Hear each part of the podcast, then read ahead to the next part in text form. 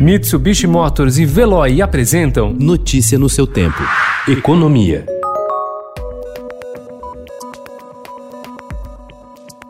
A pandemia provocou um salto na participação do comércio eletrônico no total das vendas do varejo no principal mercado consumidor do país. Entre janeiro e junho deste ano, a fatia do comércio online no varejo total do estado de São Paulo passou de 2,9% para 3,7%, um avanço de 0,8 ponto percentual. Foi a mesma taxa de crescimento alcançada entre 2013 e 2019, revela um estudo da Federação do Comércio do Estado de São Paulo, com dados do varejo físico e do varejo online apurados pela Ebit, empresa que monitora o comércio online.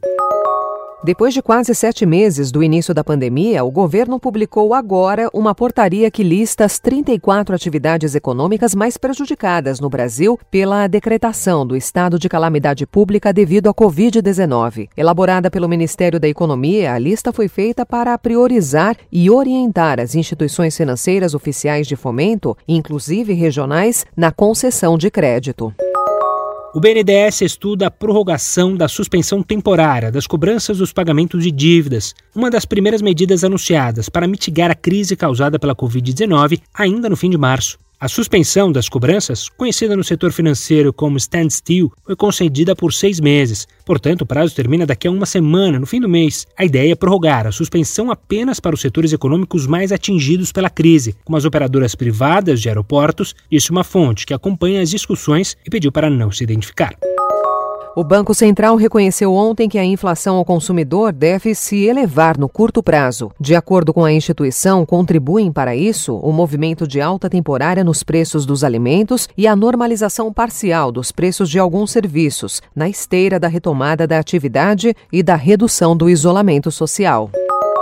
O governo está fazendo monitoramento dos peritos médicos que não querem voltar ao trabalho presencial nas agências do INSS mas continua atendendo em consultórios particulares, hospitais e outros estabelecimentos de saúde. As denúncias de falhas foram investigadas pela Controladoria Geral da União.